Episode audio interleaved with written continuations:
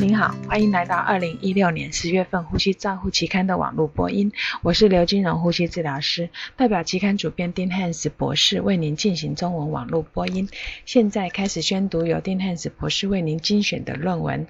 第一篇文摘是由高恩等人比较机械通气病人在接受定剂量雾化治疗使用共享。与单一病人定剂量罐在临床效益差异的前瞻性研究结果发现，共享定灌、共享罐的定剂量吸入治疗可以明显的节省成本，在呼吸器相关肺炎发生率与住院的死亡率和住院天数相似，但是呼吸器相关的事件的发生率是比较高的。第二篇文摘是由奈特等人所做的研究，他们去分析2008年到2012年美国使用体外肺膜氧和 （ECMO） 的 ARDS 病人的发生趋势。结果发现，2008年每一千个 ARDS 病人大会大约会有一位接受 ECMO 的治疗。四年之后，绝对增加值是0.19%，那相对增加为70。即为相七十 percent 的相对增加。二零一二年使用 ECMO 的 ARDS 病人的死亡率从七十八 percent 降到六十四 percent。Rader 和 Turner 认为，临床医师和研究者应该超越我们如何使用 ECMO 的描述，推动更周到。更细致的研究到真正优化的决策，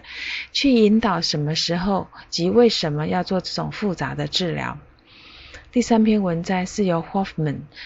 啊等人所评估经鼻高流量氧疗在呼吸支持时间和住院时间的成效。结果显示，中程度的呼吸支持所需要的治疗时间是比较。长的经口喂食可以减少，早产儿的视网膜病变会增加，利用中期照护设施也会增加。他的和席斯杰弗里指出，这是二零一五年来第三次发表新生儿使用经鼻高流量氧疗的发病率的增加。当务之急是要显示早产儿接受经鼻高流量氧疗的执行和脱离的协议，特别是在。呃，妊娠二十八周以下的呃婴儿、早产儿。第四篇文摘是由博丹等人分析儿科加护病房经鼻高流量氧疗的使用模式和并发症。结果显示，经鼻高流量氧疗组的并发症比较低。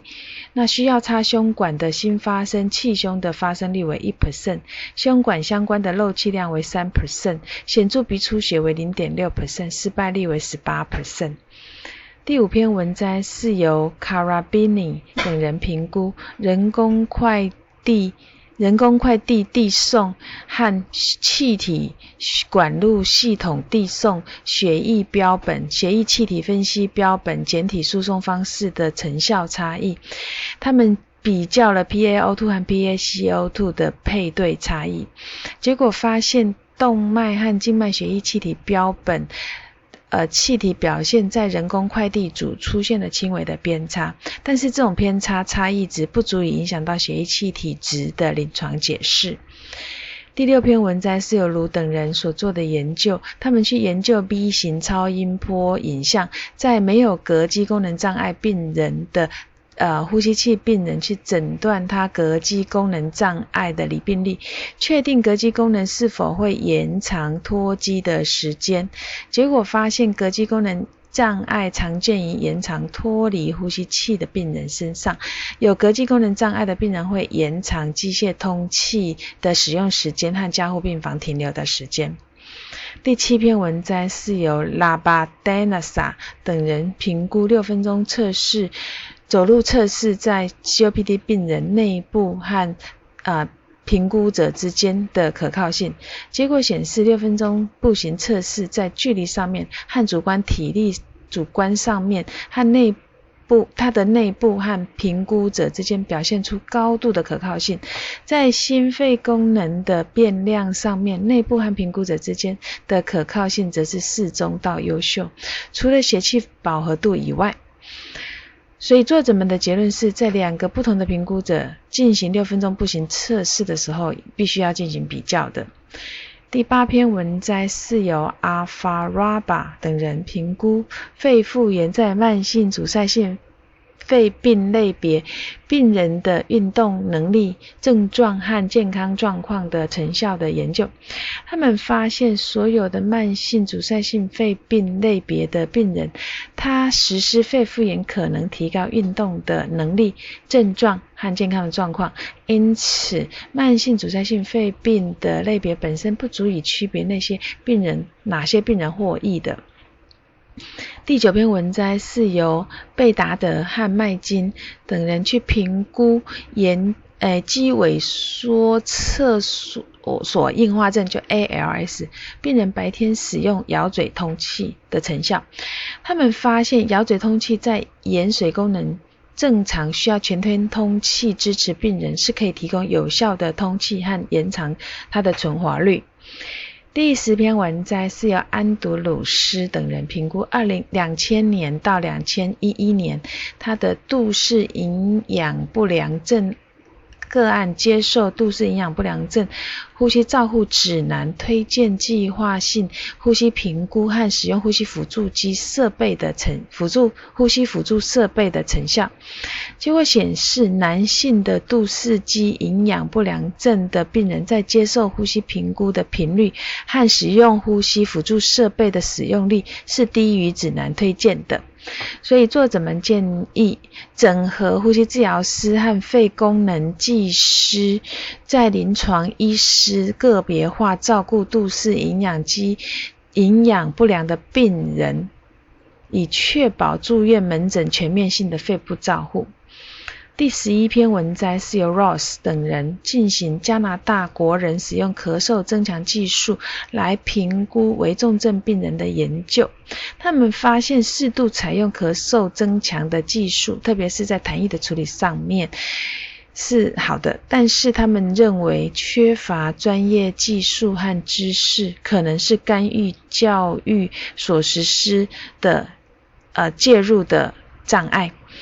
第十二篇文章是由 Litinsky 等人所做的研究，他们去比较全身性硬化症的病人和健康人的痰液细胞评估和可溶性物质的诱导分析的成效。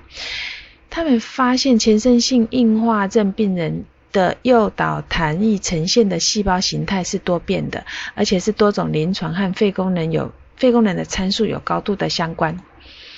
第十三篇文章是由 Barry 等人评估不同的医师在机械通气病人的听诊、震颤触诊与呼吸波形锯齿图形评估的一致性。那评肺部评估的一致性结果显示，肺部评估的一致性有显著的差异，但是在机械通气的部分的维持在合理的一致性上。这些评估应该不必然被看成单。被不必然被单独看待，但是必须全面性的做临床评估来做解释。第十四篇文摘是由 Forty 等人，他去比较纤维肌肉痛症的症候群的妇女，她的肺功能和呼吸肌肉强度和肺部运动与正常妇女之间的差异。结果显示，在纤维肌痛症候群病人的呼吸肌耐力。呼吸气肌肉的强度和胸部运动比正常人差。此外，吸气肌肉强度与活跃压痛点的数目、疲劳和腋下痛点是有相关的。这个月我们还发表了啊，Pet。Turnote 等人在 ARDS 右心保护性通气的回顾性文章和两篇从2015年新境界讨论研讨会的文章，一篇是由 C c o b 的吐气二氧化碳监测，另外一篇则是 Worse 和啊斯莫尔伍德在机械通气的电阻抗的成像。相关的文章，我们也发表了二零一六年公开论坛的摘要。我们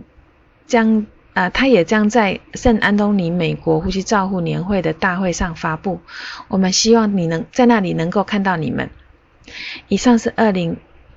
一六年十月份《呼吸照护》期刊的网络播音，由中国呼吸治疗呼吸。呼吸治疗系刘金荣呼吸治疗师翻译与播音，朱嘉诚呼吸治疗师修稿与审稿。如果您想进一步的了解原文的内容或过去的议题，请您上美国呼吸照护期刊网站 www.rcjournal.com。你也可以借由网络的订阅，自动收到未来网络播音的议题。谢谢您的参与，再见。